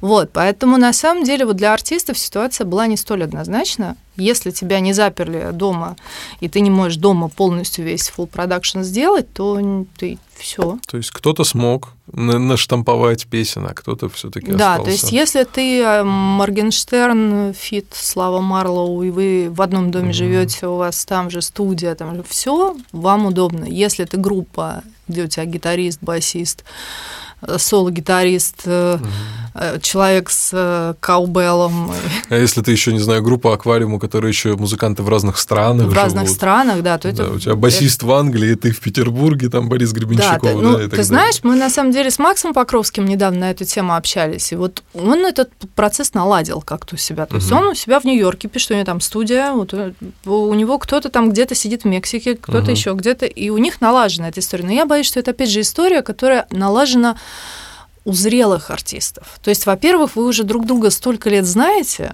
во-вторых, вы все-таки, да, здесь тоже очень важная вещь, что, как правило, артисты старшего поколения, это артисты знакомы как минимум с сольфеджио mm. и нотками, и поэтому ты можешь ты не будешь, да, сидеть и там, да. типа, ему мычать в трубку, как ты это видишь, да, ты ему расписываешь партитуру, ты ему даешь, там, не знаю, аккорды, и ты знаешь, что этот человек достаточно профессионален для того, чтобы поэтому подобрать, окей, посмотри, он там послушал, ты ему прислал дорожку, он что-то собрал, подобрал, прислал тебе в ответ уже какую-то собранную версию. А когда вы все как бы вчера увидели компьютеры, научились собирать музыку из сэмплов, то, э, наверное, это сложно, потому что, ну что ты, ты будешь прихлопывать, притопывать, реально мычать в трубку. Вот смотри, пытаться... сейчас пум-пам, да, да, да, да. давай. А вот тут вот что-нибудь такое, да, то есть немножко... Тяжеловато, согласен. Сложненько, да. А смотри, а есть ли какая-то сейчас статистика про чарты? Я понимаю, все чарты видны. Вот а по загрузкам музыки, да, а какая музыка сейчас лидирует по жанрам? Ну, что вообще больше всего загружают музыканты? Ну, хип- хип-хоп по-прежнему лидирует во всех регионах, прям во всех. То есть и Латинская Америка, и Северная Америка, и Россия, рэп-артисты, все еще прям угу. топ. Потом идет поп-музыка, тоже абсолютно нетленная история. Но слушай, поп-музыка всегда так работает. То есть всегда есть какой-то мейнстримовый жанр, который сейчас типа захватывает умы молодежи, считается самым популярным. Поп-музыка всегда на едином каком-то вот поп-артисты были, есть, есть и будут. Да. да. Вот. А дальше уже начинается интересное, потому что дальше вступают в права э, жанры, которые популярны в конкретном регионе. Угу. То есть э, в случае, там, не знаю, пусть будет Бразилия, это будет Сартанежо или Фавела Фанк. А, там, в случае Мексики это будут какие-нибудь направления, я буквально вчера со студентами смотрела, которые я даже выговорить не могу. Ну, то есть я просто не знаю такого слова, а это целое музыкальное там направление, которое безумно популярно, и там какой-то человек слушают. с гитарой, да, и, ну, то есть условное мариачи, а, но там как-то это еще называется, то есть вот самое музыкальное направление называется не мариачи, то есть мариачи называется исполнитель. А, и так по каждому региону. То есть я, например, нашему SEO пыталась рассказать про шансон, а он э, американец, но французского происхождения. Он такой, о, шансон, типа understand. Я говорю, не, чувак. Русская блатная песня, да? Не understand. Он говорит, не, шансон, я же француз, я, что ты мне говоришь? Я understand вообще. Я говорю, не, чувак, это не тот шансон, я тебе сейчас покажу, да. Вот. И э, у нас в этом смысле тоже, как у отдельного региона, есть, конечно, свои предпочтения. Более того, мы даже смотрели каких-то артистов по регионам, буквально вчера по, по городам, и смотрели, кого где слушают. Там Москва, Питер, например, самый топ прослушиваемый артист, это, опять же, преснопамятный Моргенштерн, а в каких-то городах нашей родины, там, например, это был ATL или где-то там Хаски, или Скриптонит. Чем дальше, тем мрачнее, да, я бы так да, сказал. чем дальше, тем мрачнее, да. Как бы к Москве повеселее все таки Вот, ну, естественно, да. Поэтому дальше уже все действительно зависит от конкретного региона, от его вкусовых предпочтений и наличия, что важно, музыкальной традиции в этом регионе. Мы в этом смысле страна немножко немножко грустная, которая музыкальные традиции региональные утратила в полном объеме. Вот в Америке, например, нет. То есть там по-прежнему есть, есть Нэшвилл, и да, есть нэшвиллский да, да. звук, да, там есть, не знаю, Техас, и там будет совершенно своя история. Есть Чикаго, где будет свой звук и своя история. И то же самое в Бразилии, то же самое в Мексике, то же самое вообще в Латинской Америке. А у нас как-то вот есть Москва, есть Питер, в некотором смысле еще держится Екат, ну, Екат, да, Екат молодцы. И, а все остальное, вот как ты знаешь, таким очень тонким слоем размазано, и я очень грущу по этому поводу, потому что мне дико не хватает отсутствия корней и отсутствия именно какого-то уникального звука каждого региона, потому что я знаю, что он есть. Я знаю, что, ну, я даже по акценту у меня, например, есть, ну, не знаю, хобби, не хобби, я очень люблю по акценту понимать, mm-hmm. откуда человек, и догадываться, чтобы мне не говорили, я, типа, должна догадаться. И, как правило, я угадываю. И мне, ну, то есть, если мы настолько по-разному говорим, мелодично, да, ну, как, как человек все таки с как бы воспринимающий очень много в мире а, со стороны звука, я понимаю, что мы говорим по-разному. У нас очень разная речь, разные певучести, длинноты, дли, долготы звука, да, и так далее. То почему у нас вся музыка одинаковая во всех регионах должна быть, мне непонятно. Хороший вопрос. Ну, я думаю, это надо просто в перспективе времени дальнейшего, потому что сейчас я, я смотрю, что появляются все равно какие-то какие моменты, но это а, в рамках стиля хип-хоп, например, тот же самый рэп, да, вот это появляется. У нас есть четкое, да, понимание сейчас, что есть там ну, Чуваши, есть в рамках Ростов. рока это, это же тоже звуки. было. Но вот это как раз вопрос комьюнити, формирования местного комьюнити, да. которое дает себе местный звук. Должен быть какой-то двигатель внутри э, региона, ну, он может быть, это может быть какой-то корневой музыкант, музыкант, да, который это создает. Это может быть какой-то организатор, который это все делает, эти движухи, эти концерты. Ну да, э, должна быть какая-то Ты знаешь, должна быть, мне кажется, ну, в Америке это пошло от студий. Да. То есть были студии, да. были на этих студиях энтузиасты, которые записывали этих артистов и, собственно, занимались их там дистрибьюцией, последующей рекламой и всем остальным. И в этом смысле поэтому отчасти американский рынок сложился так, как он сложился. А мы эту модель как-то частично переняли, но мы такие вот в целом целом во многом. То есть мы перенимаем модель, но как-то не всю, и, и что-то работает, а что-то нет, а что-то отваливается по дороге. Да, что-то отваливается, что-то мы забыли, типа, и показалось, что не важно, но это важно. Студия – это важно. Студия – это вообще одно из э, там, краеугольных камней э, вокруг которого начинает формироваться все студия, репетиционная база. Это тоже вторая история, которую я очень хочу поднять. А, ну, как-то профессионально, я хочу make studio great again. Хорошая идея. Потому что мне кажется, что мы забыли о том, что вообще студия – это то место, где творится все. Знаешь, Куинси Джонс еще говорил, да, что не толпитесь на студии, если Господь захочет прийти, у него должно быть место. Да. Ну, вот, поэтому студия это это какая-то святая святых. И со студии надо начинать. Потому что от того, что есть артисты, но им негде записываться, да, от того, что есть артисты, которым негде репетировать, от того, что будут артисты и клубы, ничего Мне сильно не изменится. Прийти нужно куда-то, да, прийти. Да, Или то как... есть должно быть место, где все собирается, где можно накидывать те самые идеи. Да, вот этот вот микро-райтинг кемпы, э, мне кажется, что студия это самое важное место, где это можно делать. Потому что ты там учишься основам, ты обмениваешься опытом, ты начинаешь. Угу. Ну, ну, возможно, из-за того, что моя профессиональная жизнь музыкальная, да, началась именно когда я увидела настоящую студию. Понимаешь, я стояла перед мембраной вот этой вот микрофонной, и для меня это был шок абсолютно. То есть у меня был просто вот дивный волшебный мир. Это была... Грааль какой-то, да? Да, это была классическая студия, микрофон, круглая мембрана, э, стекло, огромный пульт, за стеклом сидит диджей Хобот, который просто был... Ну, он вообще тогда был бог да, и, и царь вообще и, музыки, и вот, да. и понимаешь, он сидит за этим пультом, на котором 100-500 кнопок, и я стою перед микрофоном, я ничего не смогла спеть этим, вообще ничего, ни одной ноты. Просто, я понимаю прекрасно, да, я, почему, я стояла, да, смотрела и была в абсолютном шок. шоке, да, и, но я поняла, что я хочу, вот я вот здесь, я хочу жить. Вот, вот можно я вот как-то у вас тут... Вот то-то кресло, да, я заберу, да.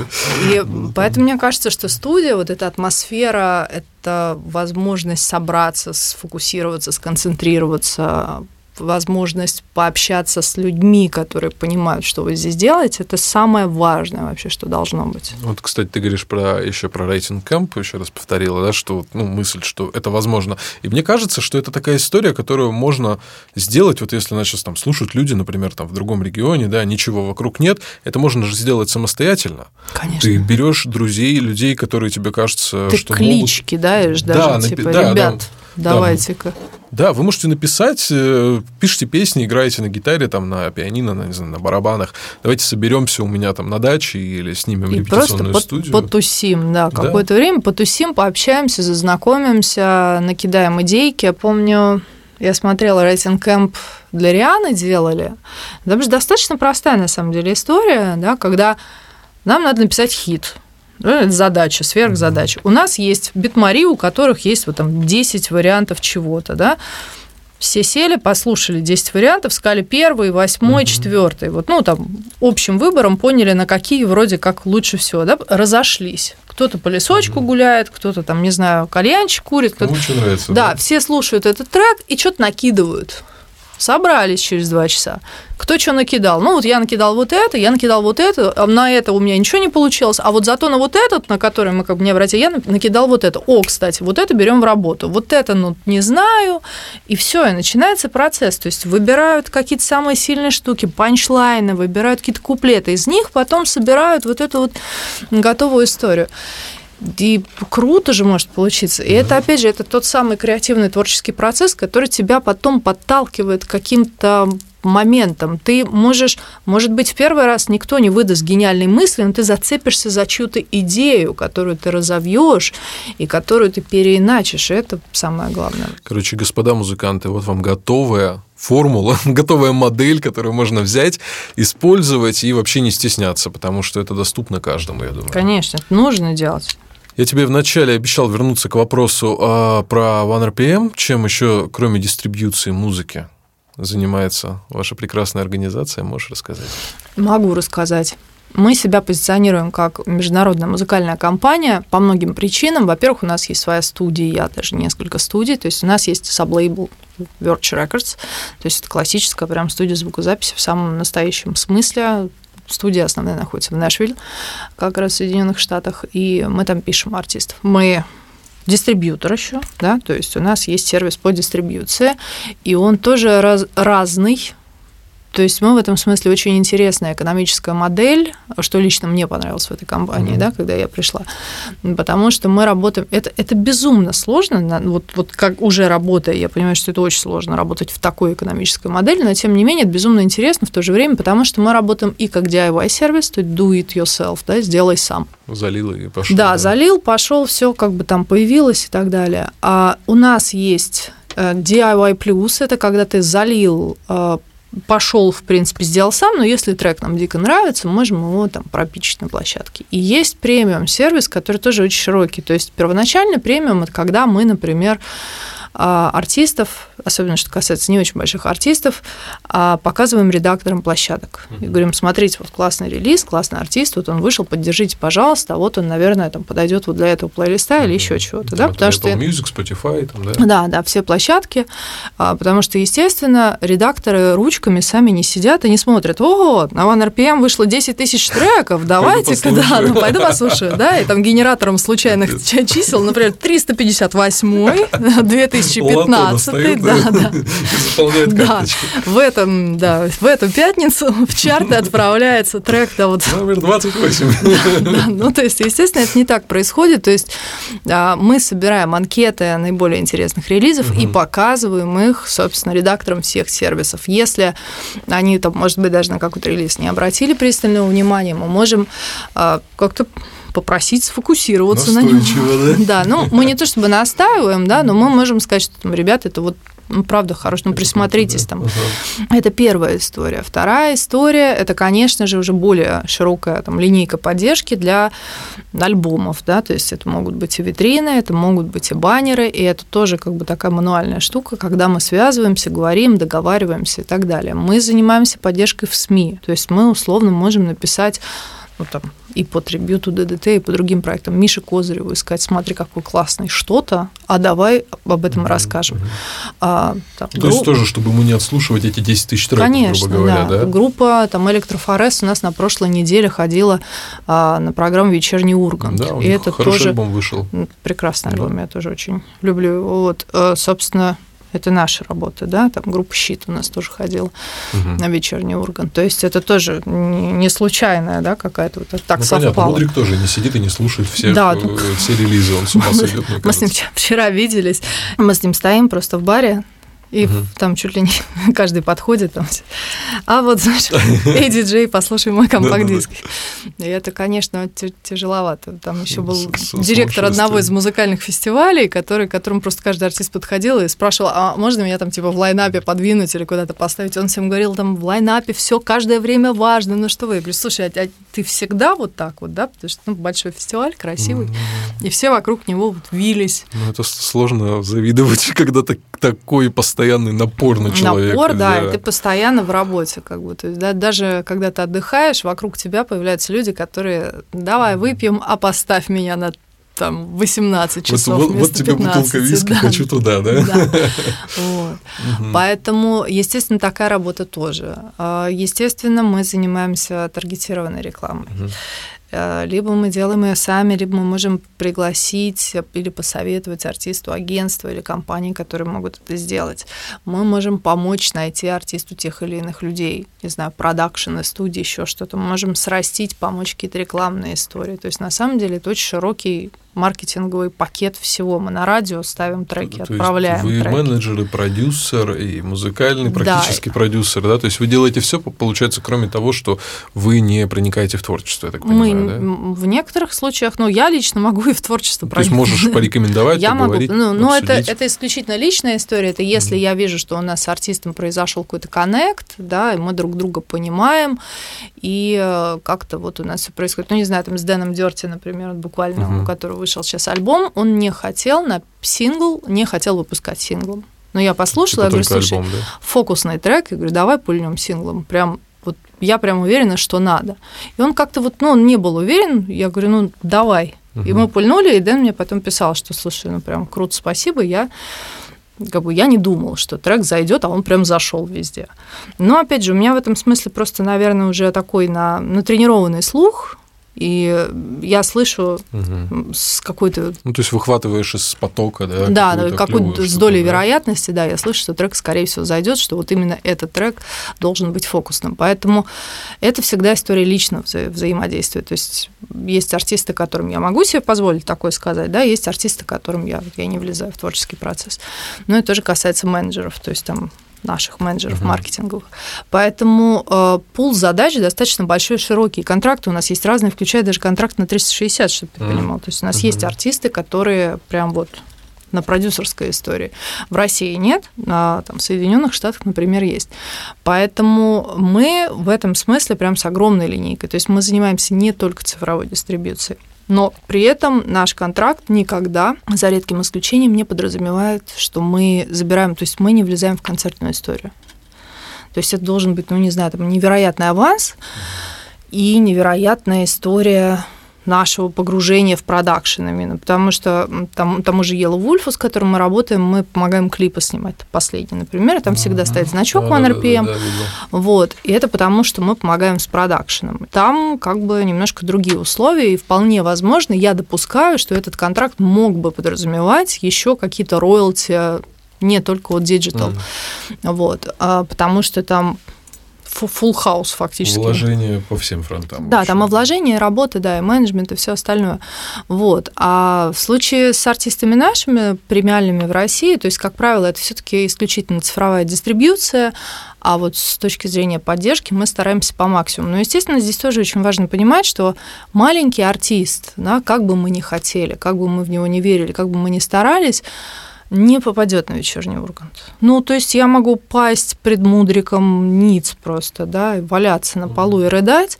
Есть определенный формат, есть определенные правила. То же самое с радиостанциями. Поэтому очень часто тут вопрос еще овер э, ожиданий самих артистов, которым кажется, что если вы такое делаете, да, то вы, наверное, и нам это сделаете. Мгм. Но, к сожалению, у каждой группы мы делим внутри себя группы на определенные категории. У нас пять категорий, где артист уровня 5 – это Бейонсе, Мадонна там, и так далее, а артист уровня 1 – это артист, у которого до 1000 аудитория в соцсетях. И вот артист уровня 1 ему нужно научить вот какие-то прям азы. То есть, чувак, выпускай, пожалуйста, треки с какой-то периодичностью. Нельзя выпустить один трек раз в год и думать, что ты соберешь Да, через да, год да, олимпийский, да. да, И- ну, не Или олимпийский, выпустить ВТБ. альбом и забыть потом про это Да, всё, да, то есть, чувак, пожалуйста, фотографии сделай себе, чтобы на карточке, да, их сделать. Чувак, пожалуйста, веди свою соцсеть, ну, хотя бы не раз в три месяца, да, пост делай, а ну, вот, ну, хотя бы раз в месяц желательно, да, а лучше раз в неделю. То есть мы готовим, это называется у нас best practices, по разным соцсетям, где мы просто вот такой гайд, как нужно вести ВКшечку, как нужно вот на Spotify Мгм. быть, да. И если артист это выполняет, и при этом у него хороший контент, а мы на премиум не подписываем обычно артистов, все-таки у которых контент не очень, да, потому что мы их слушаем, опять же, ушками, а, то он достаточно быстро доходит до уровня 2. И там mm. уже открываются какие-то вот уже дополнительные плюшечки. А на уровне 3 следующие как плюшечки. В хорошей да. ролевой игре, да? Да, да. То есть ты двигаешься и получаешь новые И получаешь навыки. новые навыки, да, и новые возможности. Потому что, опять же, естественно, там и Миша Козыреву тоже неинтересно рассказывать о группе какой-то, вот как мальчик, про которого мы с тобой говорили, да? феномен, про который все написали. То есть, да, наверное, да. есть артисты, которые вот ниоткуда появились. Но они должны взорвать же чем-то. Они же должны да. как-то в интернете сначала зайти всем, когда ты. Ну или должны это... сделать что-то концептуально какое-то. Вот. Да, да, что ты видишь этого артиста, и ты такой, офигеть. Ну, типа, офигеть. И у всех такая реакция да, должна да, быть. Все офигеть. Такие, вау, да. Да, и потом уже он двигается, и ему надо просто, как говорится, пиночек дать, просто, наверное. Да, да, да он... помогать и хендлить. Да. да, у многих артистов этого нет. Многим артистам кажется, что я вот просто сделал там пять песен, и я уже вот со мной уже должно что-то произойти. Но, к сожалению, так не работает. Эм, есть чудесный пример, один из моих любимых артистов, и тоже мой трепет на, ну, опять же, мне не очень нравится слово «друг» в русском языке. А мне нравится в хорватском слово «приятель» есть. Вот «приятель» означает «друг», а «друг» означает «приятель». Отлично. Вот. Есть у меня один очень хороший... Главное не запутаться. Да, приятель э, звонкий. знаю. Которого я, собственно, люблю всю свою жизнь, опять же, бессознательно и сознательно, да, потому что он тоже э, родом из рэп-музыки. И мы с ним буквально несколько лет встречались до вот этого великого взрыва его, да. У меня никогда не было сомнений в том, что он взорвет, потому что нам, он вообще один из самых потрясающих, например, мелодистов, да, которые у, у нас него есть. он очень крутой музыкант. Он да. Просто невероятно. И э, там смотреть за ним, как он работает на студии, это просто невероятное великое удовольствие. Плюс он настолько ну, замороченный в хорошем смысле слова на звуки, да, погруж... да. да, что это ну, невероятно. И мне, у меня не было сомнений, что будет второй приход Звонкого, да, то есть вот что современная аудитория его для себя откроет. Потому что для меня это был абсолютно открытый артист, mm-hmm. в котором я вообще не сомневалась и знала, и обожала, и так далее. Но когда это произойдет, мне было непонятно. И вот мы встречались за год, наверное, до того, как, собственно, вот блоуап такой, да, да произошел. И человек как бы все знает, он в шоу-бизнесе, он давно, и у него очень хороший лейбл был, да, который, у которого и радио, и ТВ, и все нормально, но они с ним долго ничего не могли. Они ждали ту самую песню, они ждали вот этот накопительный эффект и так далее. Он тоже очень важен. То есть накопительный эффект музыки тоже важен. Важно сделать не одну песню, которая взорвет, потому что это очень часто многие артисты делают ставку на хит, и думают, что он сейчас а появится что и зовет. Да. Он один, да. То есть он один, ты его потом, если не повторяешь, то все, это вот такой пик, знаешь, и это кардиограмма такая предсмертная, знаешь, ровненько последний удар да. сердца и все. Сказал, улыбнулся и сдох. Да, да. То есть, а настоящая нормальная э, работа и жизнь артиста выглядит как ступенечки такие. Mm-hmm. То есть ты каждый раз карабкаешься на новую, новую, новую ступень. Потом у тебя пик, когда ты умер, да? Да, ему может и родился заново, да. Или да. вдруг, да, тебе повезло, и ты родился заново. Вот, и, собственно, и потом уже как бы спад. Mm-hmm. Ну, пока тебя там, может быть, кто-то не, не, не перепоет еще раз. Вот, поэтому в этом смысле вот путь Звонкого, он очень показателен.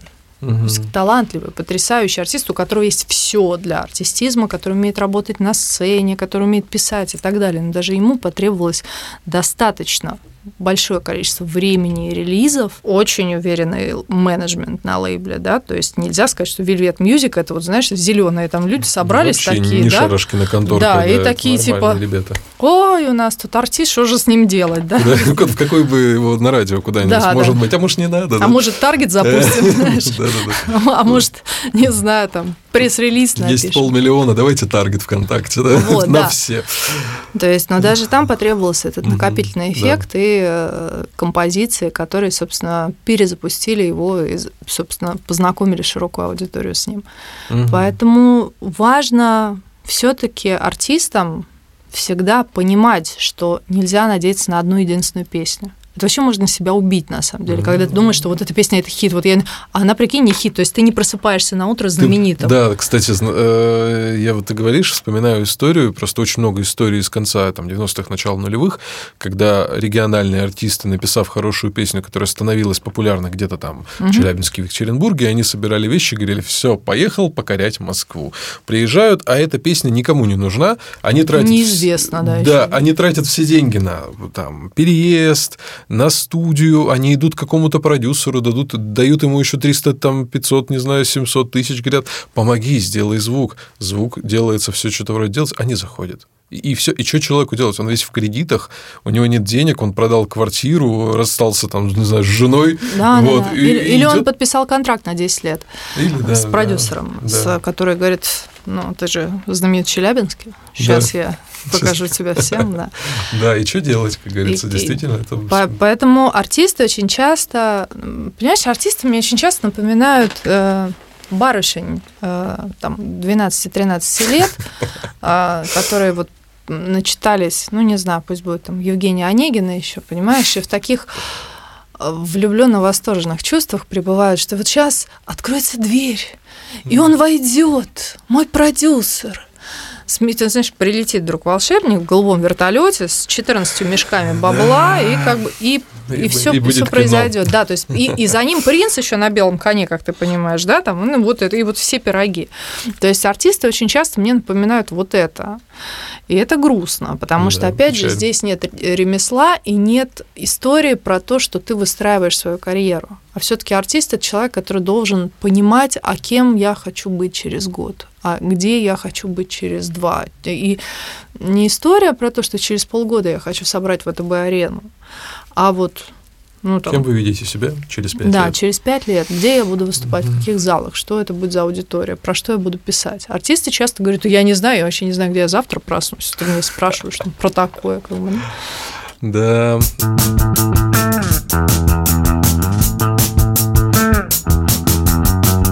Слушай, ну я хочу в завершении, просто мы, мы так долго и обширно все поговорили. Вопросов у меня на самом деле миллион еще. Я бы их задавал и задавал. Вот. Задавай, задавай. Вот, но я просто хочу спросить тебя, какую музыку сейчас ты слушаешь, что в твоем плеере, и что тебя вот за последнее время, знаешь, прям, прям торкнуло, ну вот да, так, что прям аж, ах, хорошо, буду слушать каждый день.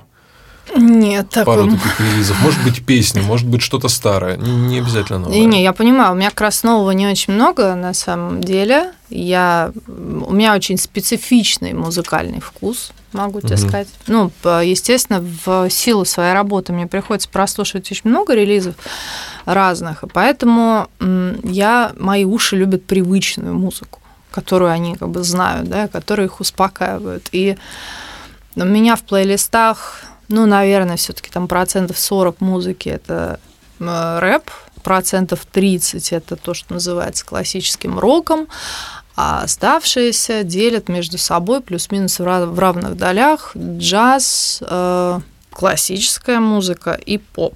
Угу. И поэтому мне довольно тяжело. И в каждом жанре у меня есть какие-то любимые там релизы, любимые артисты. Сейчас, когда я ехала сюда, я слушала Э, молоденького артиста, по-моему, Sony Music, он э, им занимается, называется он Тревор Дэниелс. Не слышал он, такого товарища. Он зайчик. Да? он зайчик вообще. А, ну, он такой... Это, это то, что называется urban, но это такой поп-хип-хоп. Он очень классный. К выпуску давай. Прям я, сердечко Я разбер... приложу к выпуску его что-нибудь из его. Я тебе прям так. дам, что я что Хорошо. сопливые песни для девочек. Кайф. Вот у меня сейчас как раз вот состояние разбитое сердечко, мне заходит просто прям вот на ура. Я обожаю э, замечательного рэп-артиста, постоянно в Фейсбуке, мне кажется, всем уже надоело у себя, зовут его Эса Прок, не Асап Роки, а Эса Прок, он же участник проекта Hail Mary Melon. Такой э, как бы классический, фактически по звуку даже олдскульный рэп, но он суперсовременный. Это один из тех рэперов, у которых самый большой словарный запас вообще из всех mm. рэперов, которые есть. Он неверо- невероятный. Я его с трудом понимаю, честно тебе могу сказать. У меня даже перед моим преподавателем английского языка постоянно стоит задача. Я говорю, слушай, про что? Что он, да, да? что он имел вот здесь в виду, потому что вообще непонятно. И она тоже не понимает, потому что там такое количество совершенно невероятных отсылок. Но он так стелет, прям вообще. Это белый чувак при этом но у него просто невероятный, прям разрывной флоу, обожаю его. Что мне нравится еще? Ну, я обожаю Тома Уэйтса много лет. Ну, это вообще это прям... Да. Это крутой мужик. Он невероятный, да. Я люблю Сейчас, ну, я очень люблю, вот, знаешь, мужскую музыку с яйцами, поэтому мне нравится Everlast и Regan Ball Man, например, прям мне заходит очень, mm-hmm, очень прекрасно. Да. А, Вивальди люблю в машине очень слушать. Особенно, когда дождь, наверное, да, может? Да, это, слушай, под Вивальди оказалось так круто водить, особенно да. под времена года, прям да, она очень динамичная, вообще невероятно. Поэтому много. У меня часто там Rolling Stones у меня не, вы, не вылезают, или Queen какие-то конкретные композиции, которые... У меня татуировка Show Must Go On есть, например. Yeah. Поэтому как бы у меня такое. Я обожаю скины с Нэнси вообще. Ну, то, то есть, если мы как бы начали разговор про рэп, но в целом ты неоднозначно совершенно про рэп, правильно? Я, да? ну, рэп это мой любимый жанр, да. скажем. Он э, мне ближе всего э, не только мелодический, наверное, может быть, даже не столько мелодический, он мне ближе всего по образу мышления, образу жизни, именно вот угу. то, с чего Lifestyle, он начинался. да, да, то есть в этом смысле именно трушность, принадлежность к корням, да, к определенным, какая-то э, честность собственной аудитории. Э, рэп очень мотивирующий на самом деле. Ну, такой классический. То есть мой любимый артист, как бы это известно, Тупак Амару Шакур, великий, прекрасный. Вот, поэтому а для меня рэп это история, когда у тебя ты не, не имеешь ничего изначально, ты пробиваешься, и, и ты, и, всё, ты да, ползешь к мечте, да. лежишь к мечте, там идешь к мечте и так далее. Отстреливаешься и, в этот момент. Да, да, отстреливаешься, если надо, ну что поделать. То есть а, рэп-музыка, она для меня про это. То есть основной посыл э, рэпа все-таки для меня это откуда бы ты ни был, с каким бы происхождением ты не пришел в этот мир, ты можешь добиться всего, да, ты можешь стать большим, великим. Главное работать, да, стремиться. Это очень клевая идея же для России, на самом деле. У нас же да, но это же, слушай, да, это основной посыл да. рэп-музыки, в принципе, да, да? то есть да. жизнь тяжелая, все плохо, вокруг наркотики, убийства и так далее, но надо верить, стараться, чуваки. То есть рэп на самом деле да. он очень духоподъемный, просто он описывает вот эту черную реальность, но чуваки внутри нее все равно стремятся и стараются, и растут, и так далее. А, ну, Кендрика я люблю, ну, понятно, Кендрика все любят, я его как раз люблю очень выборочно, там, какими-то кусками. А вот про Дензела мы говорили, нравится мне дико мальчик Джоя Бедеса, очень люблю. Поэтому... А русские ребята, парочка имен. Русские э, я люблю Бруто. Я не очень большой фанат Каспийского груза. Но вот ну, то, я что тоже делает... хотел спросить, потому что Брутус сольно, он совершенно же другой. Вообще другой, да. Поэтому вот, вот Тимура отдельно сольно я обожаю. Вообще прям mm-hmm. просто вот тоже сердечко разбивает мне. Вот. А Каспийский груз нет. Ну, меня, может, две песни мне нравятся. Мне нравится «Табор уходит в небо» за строчки, которые да, ты можешь да, цитировать. Да, просто. доедешь, пиши еще просто. Это ну, песня да. мем во многом. Да, да, да. Ну, слушай, это вообще уникальная да. особенность э, именно Тимура. Я сегодня специально, я знала, мы с ним просто недавно разговаривали, он мне рассказывал, что он зашел на, залетел касте угу. на feat, и что будет про абьюзера. Угу. И он говорит, слушай, я вот там такой написал, не знаю, как это будет воспринято, как бы, да. Мне стало интересно. И сегодня я ночью сидела, ждала, вышел альбом, первая песня, которую я послушала. Делюкс, да, вот это? Да, да, да, это Делюкс, а, чернила осьминога, и, собственно, там вот момент, где он признается в том, что он абьюзер, и как, как он невероятно рифмует, я постоянно просто. И вот я ему сегодня не написала, я ему должна была, я ночью хотела написать, но потом я подумала, что это вообще как неприлично с моей стороны. Вот. А напишу сейчас обязательно, потому что он невероятно, вот с точки зрения построения слов, я глагол, я отвечаю на вопрос, что делать. Боже мой, я когда это услышала, меня просто разорвало. Ну, потому что это какие-то простые, но настолько четкие, ну, классные находки, вещи. находки, да, какие-то Да, да, вот это именно повседневном какие-то такие прям крутейшие русские панчлайны у него угу. есть. Поэтому его вот прям люблю. То есть Каспийский груз вот нет, вот за исключением Брута, там, да. Окей. а Брута да, люблю. Еще. Ну, про звонку я сказала, поэтому нет. Хаски, Димка Хаски, Хаски. обожаю. Прям вот с первого, с, с первой ноты прям сразу люблю угу. безумно, безмерно.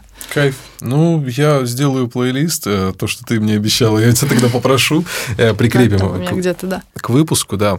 Вот, ну что, я хочу тебе сказать большое спасибо, мы кайфово побеседовали, мне очень понравилось, я думаю, что наши слушатели тоже поймают от этого удовольствие, много советов было интересных. Взаимно, спасибо большое, что пригласил, очень приятно было.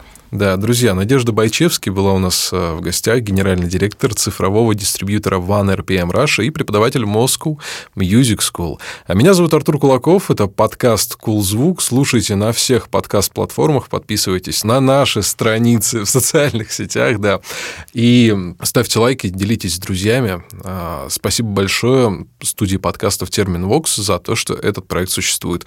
До скорого, пока. thank you Bye.